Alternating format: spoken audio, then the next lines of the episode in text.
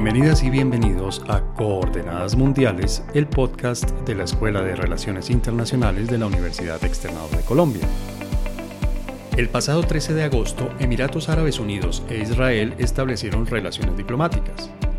El hecho de que un país árabe musulmán ubicado en Medio Oriente normalice sus relaciones con el Estado judío es una noticia extraordinaria.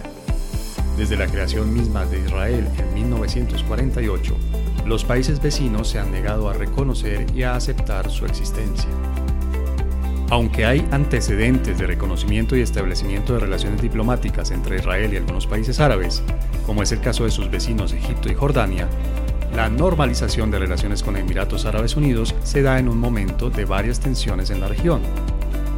A cambio de reconocerlo, Emiratos Árabes Unidos le exigió al Estado judío que renunciara a anexar la región palestina de Cisjordania un territorio que está bajo control militar de Israel desde 1967, cuando fue ocupado por ese país que salió vencedor de la llamada Guerra de los Seis Días, en la que también participaron Egipto, Jordania y Siria.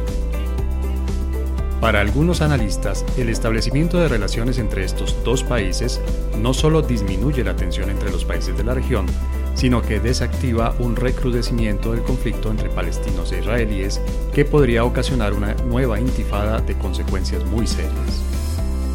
Emiratos Árabes Unidos se convierte en el primer país del Golfo en reconocer a Israel. Este acto ha sido rechazado entre otros por Turquía e Irán, dos de las potencias más influyentes en la zona. Sin embargo, ha sido apoyado por Arabia Saudita y otros países árabes. Este hecho parece ser el resultado de la Visión Audaz para la Paz, el plan del gobierno estadounidense para la solución del conflicto entre israelíes y palestinos. De hecho, esta sería una victoria significativa en la política exterior del presidente Trump, quien se encuentra en este momento en campaña para su reelección. Para entender el contexto, el proceso y las consecuencias de la normalización de las relaciones entre Emiratos Árabes Unidos e Israel, nos acompañan María Teresa Aya, la coordinadora de la Maestría en Asuntos Internacionales de la Universidad de Externado de Colombia, y Marcos Pekel, experto en Medio Oriente y profesor de la Facultad de Finanzas, Gobierno y Relaciones Internacionales de la misma universidad. Continuamos grabando coordenadas mundiales desde el confinamiento impuesto por la COVID-19, por lo que este episodio no tiene la calidad de sonido que caracteriza nuestro podcast. Les presentamos excusas por las molestias que esto pueda ocasionarles. Este y los demás episodios de Coordenadas Mundiales están disponibles en Apple Podcasts, Google Podcasts, Spotify, Deezer y SoundCloud. Hola María Teresa, bienvenida. ¿Cómo estás César? Hola Marcos, muchas gracias por esta invitación. Un tema fascinante y muy interesante. Marcos, bienvenido, gracias por aceptar nuestra invitación. Muchas gracias César, hola María Teresa y qué bueno estar acá compartiendo este podcast con todo el público universitario y aquel que no lo es. Bien, pues les propongo que entremos en materia. ¿Qué tiene de especial la relación de Israel con los otros países del Medio Oriente? Yo empezaría por mirar la creación del Estado de Israel y frente a esa pregunta hay dos maneras de enfocar la respuesta. Una respuesta facilista, es decir, Israel nace en un espacio de hostilidad total, donde se hablaba de la no, del no reconocimiento del Estado mismo de Israel, es decir, usted nació, pero usted para nosotros no existe, y por lo tanto se genera una situación de enfrentamiento, una situación de defensivas muy aburrida. Pero eso sería una respuesta facilista. La realidad de la historia es mucho más compleja y la respuesta tiene muchas aristas podemos hablar de identidades, diferentes identidades que además han coexistido por cerca de 5.000 años. No es que se inventaran en el momento de la creación de Israel. Estamos hablando, además, después de la Segunda Guerra Mundial y en los últimos 75, 80 años, de un juego de poder, de la política vista como un gran juego de poder entre identidades distintas, países nuevos, todos en su, mayoría, eh, su mayoría, nuevos que están jugando a ver quién tiene más poder en la zona y obviamente tenemos el tema de religión y de petróleo. Es decir, no hay una respuesta fácil para decir cuál es el contexto de Israel o del Medio Oriente hoy en día. Es un contexto complejo y sobre todo cambiante. Lo más interesante es que es un contexto que ha cambiado mucho en los últimos 80 años por temas asociados, como ya lo dije, al petróleo, a la religión, a la identidad y al poder político. Marco, ¿sería exagerado decir que la relación de Israel con la mayoría de sus vecinos es conflictiva? Yo creo que fue conflictiva con la mayoría de los vecinos, César, pero como dijo María Teresa, la relación ha evolucionado de un absoluto rechazo que se personificó en la guerra que le declararon los países árabes. En aquel momento eran siete miembros de la Liga Árabe a Israel el mismo día de su independencia, el 14 de mayo de 1948. La, la relación ha evolucionado en términos generales para muy bien desde entonces. Obviamente que tenemos eh, esa relación de hostil nos llevó a la guerra de, los seis días en el año 67 y después a la guerra de Yom Kippur en el año 73, pero ya después el cambio empezó a ser cualitativo. Obviamente en el año 1977 estaba yo en Israel cuando el presidente Anwar Sadat de Egipto aterrizó en el aeropuerto de Lod, lo cual fue un evento que conmocionó completamente el Medio Oriente, incluso mucho más que este de los Emiratos, porque ese sí era el primer país árabe, era el país árabe, Egipto el más importante, el más grande, que firmó una paz con Israel. Y mire, César, le costó que la Liga Árabe condenara a Egipto y retirara la sede de la Liga Árabe del Cairo como castigo. Y de ahí en adelante todo ha sido para bien. Vino los acuerdos de Oslo que dieron a que Israel establecía relaciones con varios países, en aquel momento no full, pero con Tunisia, con Marruecos, con Bahrein, con Qatar, que las eh, retiraron en el año 2000 con la segunda intifada, vino el acuerdo de paz con Jordania, entonces Israel tiene acuerdo de paz vigente con Egipto y con Jordania, y unas relaciones que se han venido calentando con los países del Golfo desde hace mucho tiempo. Eh, y un tema muy importante, César, es la relación que tiene Israel, que acaba de establecer con los Emiratos, pero tiene unas relaciones con los países del Golfo y con otros países árabes y con Qatar también. En este momento tenemos un fuerte conflicto en la región entre Qatar contra los países del Golfo y Israel tiene relación con ambos, eh, lo cual puede abrir a Israel un espacio diplomático o sea, podría convertirse en un mediador entre Qatar y los Emiratos Árabes. No sé si mediador es una palabra muy fuerte, pero sí un articulador, dado que ambos países, es decir, los países del Golfo, Arabia Saudita, eh, Emiratos y Qatar, ambos están interesados en las relaciones con Israel. O sea, de un comienzo bastante malo, hemos avanzado a algo mejor. Como bien lo dijo Marcos, antes había acuerdos diplomáticos con Jordania y Egipto, pero Jordania y Egipto son países vecinos de Israel en la política exterior de los estados, los países vecinos siempre tienen un lugar privilegiado de alguna manera dentro de las relaciones internacionales de ese país. El hecho de que hayan mirado más allá de sus fronteras a una relación con otros países árabes es de por sí un tema muy importante ya. Desde hace unos años, o más bien hace unos años, se comenzó a hablar de una guerra fría entre las dos grandes potencias musulmanas de la región, que eran Arabia Saudita e Irán. ¿Esa guerra fría sirve también para entender lo que está sucediendo o eso es un proceso y un fenómeno totalmente aparte de este establecimiento de relaciones? Agréguele un tercero, César. Usted tiene una pelea a tres bandas. A los que juegan billar entienden exactamente eso. Tiene que agregar Turquía. En este momento tenemos tres fracturas grandísimas en Oriente Medio. Una entre Israel e Irán, una entre Irán y los países árabes sunitas y una al interior del mundo sunita, entre Turquía y Qatar por un lado y Arabia y los Emiratos y otros países por otro. Y eso no es una simple guerra fría.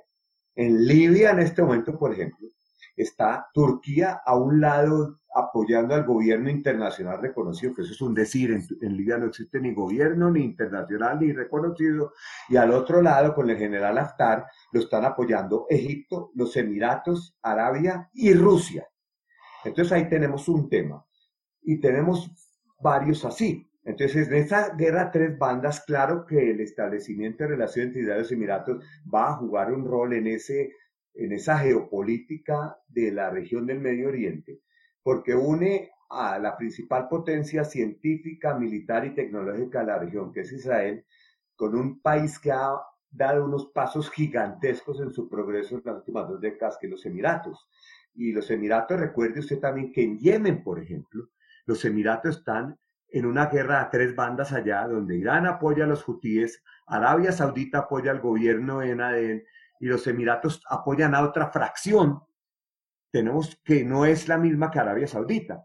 Entonces vemos esa complejidad de que en tiempo y espacio es distinto de un lugar a otro. Va más allá de Arabia Saudita, va más allá de Irán, hay que agregarle Turquía. Y además los que poco sabemos del tema normalmente hipersimplificamos la mirada y el análisis de esta región entre sunitas y chiitas. ¿Eso tendría alguna importancia en este tema, María Teresa? Yo nuevamente me remito a una respuesta facilista y a una respuesta más compleja. La respuesta facilista sería hablar de el enemigo y mi enemigo es mi amigo y entonces ahora Irán es el gran enemigo y entonces todos vamos a unirnos en contra de Irán sin importar con quién me voy a unir. Pero eso es muy facilista otra vez. Una respuesta más compleja tendría que ver con que el eh, mundo está viendo un enfrentamiento religioso, pero también tiene que ver con poder. Para Irán, Irán es un estado que lleva 5.000 años de historia persa por detrás, tienen ese bagaje identitario y político por atrás desde el año 79 y hay varios puntos interesantes que hay que mirar en esta relación. El año 79 hay un antes y un después porque la llegada de Ayatollah Khomeini al poder, la llegada de, la revolución islámica a Irán, cambió totalmente la configuración geopolítica de la región. Generó nuevos amigos, nuevas enemistades, pero generó, desde el punto de vista de Irán, nuevos retos. Yo me voy a convertir otra vez en un casi que imperio musulmán, islámico, chiita. Está el tema del petróleo. Y por el otro lado está Arabia Saudita, que entonces empieza a decir, un momentico, los chiitas sí, pero los chiitas a mí no me gustan. Yo soy wahhabi desde hace 100 años, yo tengo un acuerdo con los líderes wahhabis, yo soy el defensor de la fe sunita. Ya habían tenido enfrentamientos antes del año 79, por ejemplo. ¿Quién es realmente el que tiene que coordinar el gran peregrinaje a la Meca? ¿Quién se encarga de la seguridad? Ya habían tenido sus rifirrafes en ese sentido y los tuvieron después, pero eso ha ido evolucionando a llegar hoy en día a un enfrentamiento de identidades, de poder en la zona y ahí juega Turquía, como bien lo decía Marcos, y una nueva guerra fría. Dos conclusiones interesantes de esto pensaría yo. Hay una frase del Ayatollah Khomeini cuando hace la revolución y dice, sin el Islam la política no es nada, no existe. Entonces estamos viendo una política islamizada de lado y lado, diría yo. Y dos, si estamos volviendo al tema de por qué Israel y esto y la reacción en los últimos días, es interesante porque pareciera que ya el tema central que mira la gente que estamos analizando y el que seguramente se va a escribir mucho a raíz de este acuerdo y ya se viene escribiendo de todas maneras, es esta guerra fría más allá del conflicto Israel-Palestina. Es como si el conflicto Israel-Palestina ya, eso ya pasó a un segundo plano y hay gente que eso le molesta y eso por alguna razón les molesta y tenemos un nuevo conflicto con una nueva dinámica, unos nuevos actores y como digo yo, va a mover el mundo académico y el mundo de los analistas en el futuro.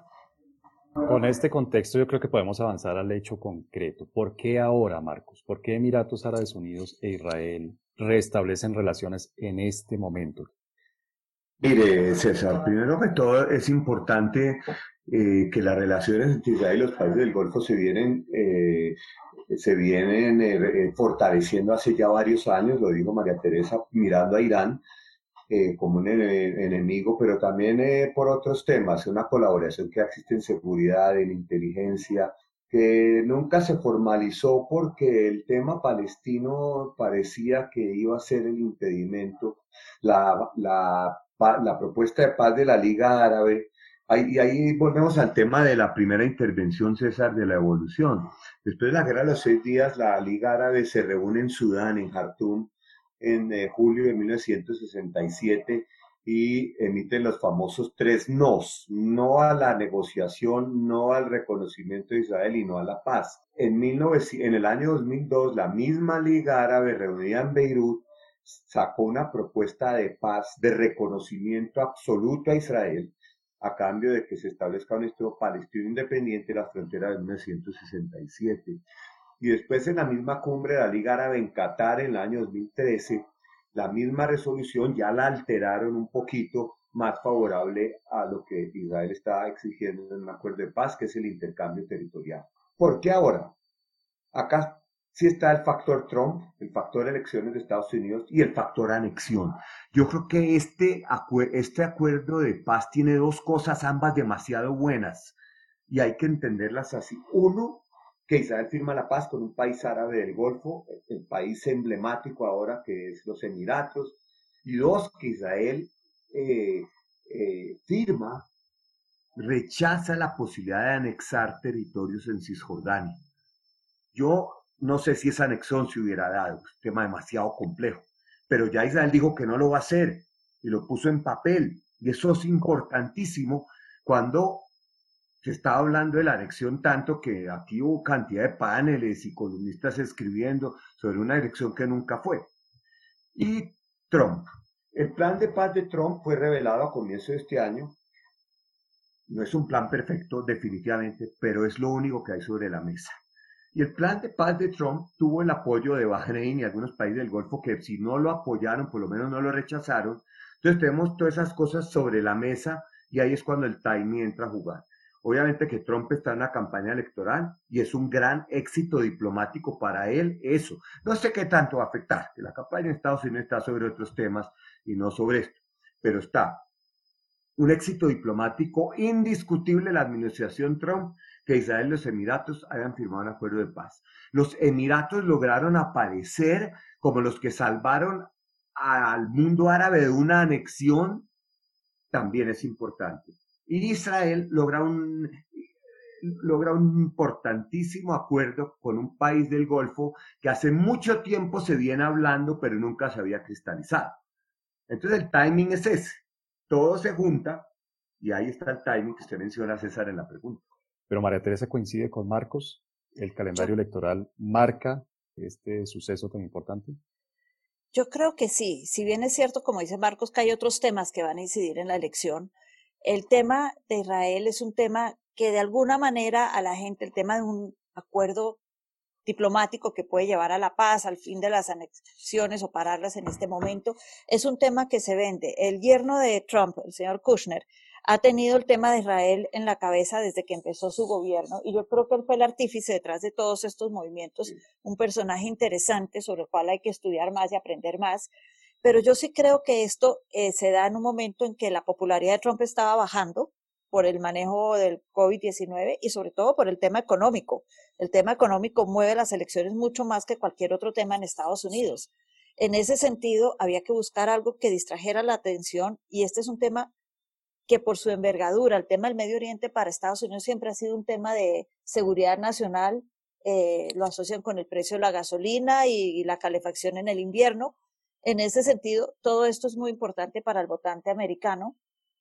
Pone, Trump lo está vendiendo sobre todo Kushner, que es el eh, que está detrás de todo esto y sabe manejar muy bien los medios, como eh, yo estoy a la altura de cabe decir, dos presidentes demócratas anteriores a él, como lo son Carter y Clinton, y dicen, mire, yo también logré esto y además salvé a Palestina de todas estas anexaciones y todo. Él también juega ese juego en la política. Entonces yo sí creo que hay algo de que Trump quiere pasar a la historia en algo internacional reconocible, eh, quiere meterle el acelerador un poco a su campaña de, la, de reelección y es un momento interesante para hablar de un tema del Medio Oriente con el que no le fue muy bien en enero, además tenía que resarcirse de ese error y decir, no, yo siempre he querido hacer algo interesante. Eso era simplemente la antesala para poder llegar a este acuerdo, más o menos.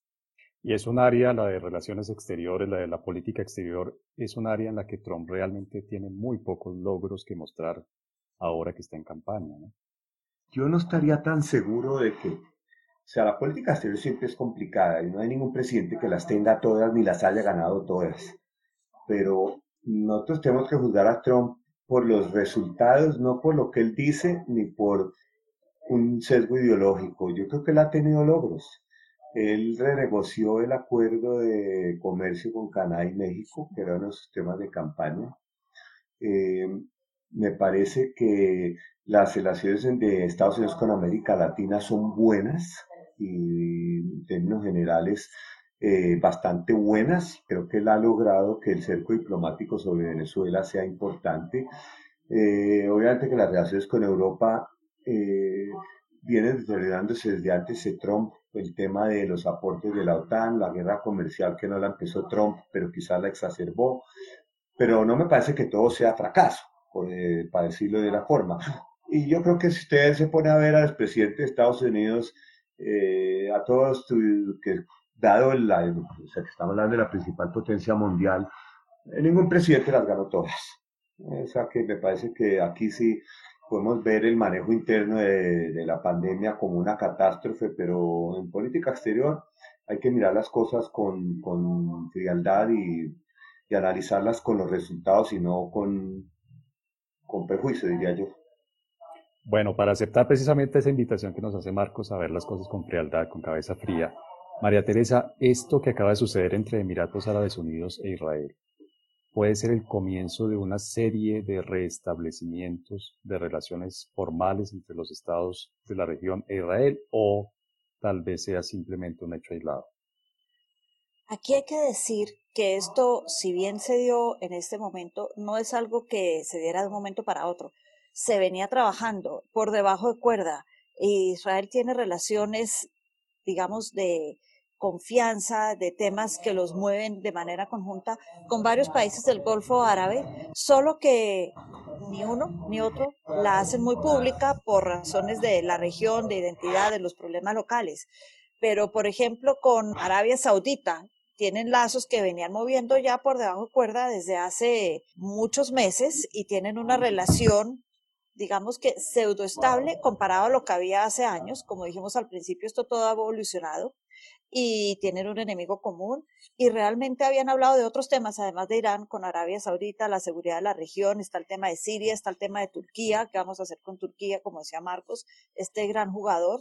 Entonces, eh, yo sí creo que si bien Emiratos Árabes fue el primero en dar el paso formal y en decir, hagámoslo de una manera formal, hoy en día hay países del Golfo Árabe, está el tema de Qatar, pero hay países del Golfo, del Golfo Árabe que están interesados en una estabilidad en la zona que les permita de alguna manera enfrentarse a nuevos retos y nuevos problemas como puede ser este tema religioso. Marcos, ¿podríamos pensar en algo tan audaz, no sé, como el restablecimiento de relaciones con Irán? Este puede ser una, una, una primera cuota, una cuota inicial de algo tan impensable hace unos años como que Israel tenga relaciones formales con Irán o con Arabia Saudita? Con Irán yo no lo veo posible ahora porque el mismo gobierno iraní, por alguna razón que algún, algún día entenderé, el régimen de Irán llegó al poder y estableció a Israel como su enemigo acérrimo a pesar de que están a 2.000 kilómetros de distancia y a pesar de que Israel ayuda a Irán en su guerra con Irak, algo que nunca agradecieron los iraníes. Con Arabia Saudita pienso que hay que tomar un tema con cautela. Eh, yo creo que va a haber cautela, pienso que si hay unos países que se unan a un acuerdo de paz con Israel puede ser graneadito inicialmente. Arabia Saudita sería la joya de la corona por su peso, y Arabia Saudita tiene que pesar muchos temas, pero yo creo que César es necesario que mencionemos el tema palestino, porque es el tema que ha evitado realmente que los países árabes establezcan una relación con Israel. Yo creo que los palestinos eh, realmente desde el fracaso de la cumbre de Camp David 2000, cuando Arafat tenía todo, Estado palestino, Jerusalén como capital, y dijo que no, eh, los palestinos nunca han hecho una propuesta de paz concreta y siempre han perdido las oportunidades de realmente establecer una paz con Israel. Y pienso que ahorita, César, se le abre a los palestinos una oportunidad. Primero que todo, Israel ya no va a anexar. Segundo, los Emiratos están detrás. Tercero, eh, los palestinos pueden seguir perdiendo todas las oportunidades que tienen de llegar a una paz, lo cual lo pone a pensar a uno que no lo quieren hacer. Y si los países árabes llegan a sacar, a la conclusión, seguramente llegaron ya parcialmente, de que los palestinos no quieren hacer la paz con Israel, pero los países árabes quieren seguir adelante y no estar amarrados al pasado con un tema que no va a tener solución porque los palestinos no la quieren tener. Obviamente que la relación de fuerzas entre Israel y Palestina no es, no son jugadores iguales, pero cada vez que los palestinos dejan pasar más tiempo, el plan de paz que sobre la mesa es peor a la vez anterior. Y, aquí es donde yo digo que, que, los palestinos tienen una oportunidad buenísima ahora de sentarse a negociar con Israel. Y la pregunta es si lo van a hacer. las primeras declaraciones pareciera que no. ¿Cuáles países pueden seguir? María Teresa mencionó el Golfo. Yo estoy pensando en dos países que fueron muy receptores de la propuesta de los Emiratos. Oman primero, porque recordemos que Netanyahu hizo una visita oficial a Oman hace dos años. Y Bahrein, y luego quizás del Magreb yo pensaría en Marruecos. Ahora Marruecos también tiene que hacer su, su equilibrismo. Eh, Marruecos es un país que, tuvo relación con Israel hasta el año 2000 y un país que tiene muchísima relación con Israel en tema de que en Israel hay 500 mil judíos marroquíes que emigraron eh, y, que, y que aún evocan su país de origen. En Marruecos muy importante. Ahí habría una posibilidad increíble para Marruecos de, de establecer una relación con Israel. Yo agregaría rápidamente a eso que Bahrein estuvo presente, por ejemplo, en enero en el lanzamiento del plan de milenio del top de Trump, que si bien el plan no evolucionó, el mensaje de Bahrein al estar en la foto, por ponerlo de alguna manera, es superemos el tema, lleguemos a un acuerdo, pensemos en el futuro. O sea, uno podría concluir de lo que ustedes dos dicen que esta, este es, no es la excepción, es el primer paso y es posible que en los próximos años haya más pasos similares a estos podríamos ser optimistas, digamos. Yo sé, como colombiano sé bien que los procesos de paz son largos, accidentados, que tienen reveses, pero podríamos ser optimistas, puede ser este el comienzo de un cambio del ambiente que uno lee desde aquí como conflictivo en esa zona del mundo, en el Medio Oriente. Mire, César, los problemas no se van a solucionar por la acuerdo entre Israel y los Emiratos. Irán va a seguir interfiriendo en Yemen, la guerra en Yemen no se va a acabar, los estados colapsados no van a dejar de ser colapsados por arte de vivir lo que ni Libia, ni Yemen, ni Siria, ni Irak, Irán va, ni incluso Líbano, no hablamos de Líbano, César, el Líbano está en una coyuntura sumamente compleja en este momento, donde Hezbollah, que es una organización terrorista declarada así por eh, países europeos, por Estados Unidos y por Colombia, está viendo a ver cómo salen del lío en que se metieron con la explosión del puerto en Beirut, con eh, la gente cansada. Esos problemas van a seguir, pero cada noticia buena que llega del Medio Oriente, de una región que las noticias siempre son malas, es muy bueno y como usted lo dice, esperamos que sea un paso hacia una eh, mejora en la situación general de la región, donde eh, ese ejemplo que dio en Israel los Emiratos sea seguido por otros. María Teresa, sin ser ingenuos, ¿podemos ser optimistas? Mirar el vaso mitad lleno, mitad vacío. Como decíamos al principio, esta es una región donde los temas, donde la religión, donde la identidad juegan un papel importante, pero es una región cambiante. La política es cambiante, no es estática. Ha habido en los últimos 70 años grandes cambios. Y para terminar con el vaso medio lleno, que es como me gusta terminar a mí, yo sí veo que algo que era impensable, si a mí me hubieran dicho a principios de este siglo, porque no voy a hablar más allá de eso, que Israel iba a firmar para tener relaciones diplomáticas con un país árabe, yo le hubiera dicho al pobre alumno, no, mire, vaya, vuelva y lea, vuelva y haga la tarea y nos vemos en una semana. No hay buena nota en esa respuesta del examen. no, pero hoy me parece absolutamente importante que se haya hecho, me parece interesante ver lo de Bahrein, me parece complicado, debo reconocerlo, el tema de Arabia Saudita e Irán y esta guerra fría y estos nuevos enemigos que se están gestando, porque es una guerra fría literalmente en la que hay una suma cero, hay un ganador y hay un perdedor, y así se ve en este momento. Pero Termino con una frase del príncipe heredero en Arabia Saudita. Cuando le preguntaron por su obsesión con Irán y la posibilidad de una guerra, él mismo dijo, esta guerra sería el inicio de una catástrofe para la región. Hay muchas cosas que pueden ser el inicio de una catástrofe para una región inestable, pero esta, este acuerdo de paz con los Emiratos Árabes es todo lo contrario. Es el inicio de una esperanza de estabilidad en la región. La recomendación bibliográfica de Coordenadas Mundiales. Bueno, sobre este tema de Medio Oriente y el tema de las relaciones entre los países de esta región, ¿qué nos podrían recomendar como fuentes de información? María Teresa, ¿qué podríamos leer, qué podríamos ver, qué podríamos escuchar para entender más este tema? Hay una periodista libanesa, ella de origen, muy interesante que escribe en el New York Times y tiene un libro sobre todos estos temas muy reciente de este año que se llama, ella se llama Kim Gatas. Gatas como gatos, solo que con doble T y con H. Y su último libro se llama La Ola Negra. Arabia Saudita, Irán y 40 años de, de no relación, diría yo. Pero más que el tema político, ella también le mete tema cultural, religioso y de identidad al libro y a sus artículos en los periódicos cuando escribe. Y es de origen libanés. Es muy interesante leerla. Bien, y Marcos, ¿qué nos aconseja? ¿Dónde podemos acudir para tener más información sobre este tema? Bueno, obviamente información sobre el tema Medio Oriente hay muchísima. A mí el que, el que me parece que la información más balanceada es eh, la encuentro en, en la página del, eh, en página de un think tank de Israel, se llama Institute of National Security Studies, INSS, donde hay, hay académicos de primer nivel, eh, árabes también obviamente, que escriben sobre los temas del Medio Oriente. Entonces son artículos eh, cortos, son papers sobre distintos temas, muchos de coyuntura y muchos no de coyuntura, y me parece que es una buena recomendación para, para dar acá.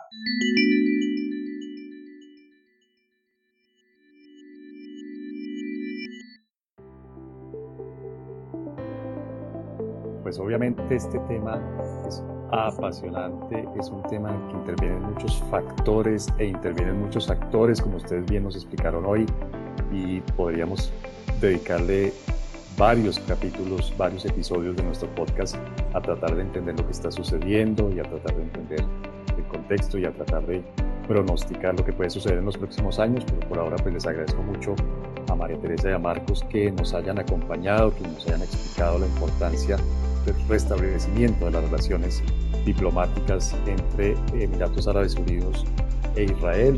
María Teresa, muchas gracias por acompañarnos. Muchas gracias, César. Y a Marcos, por supuesto, muchas gracias por habernos acompañado y habernos dado este contexto y este análisis tan interesante. Gracias, César, María Teresa, y gracias a, la Universidad por la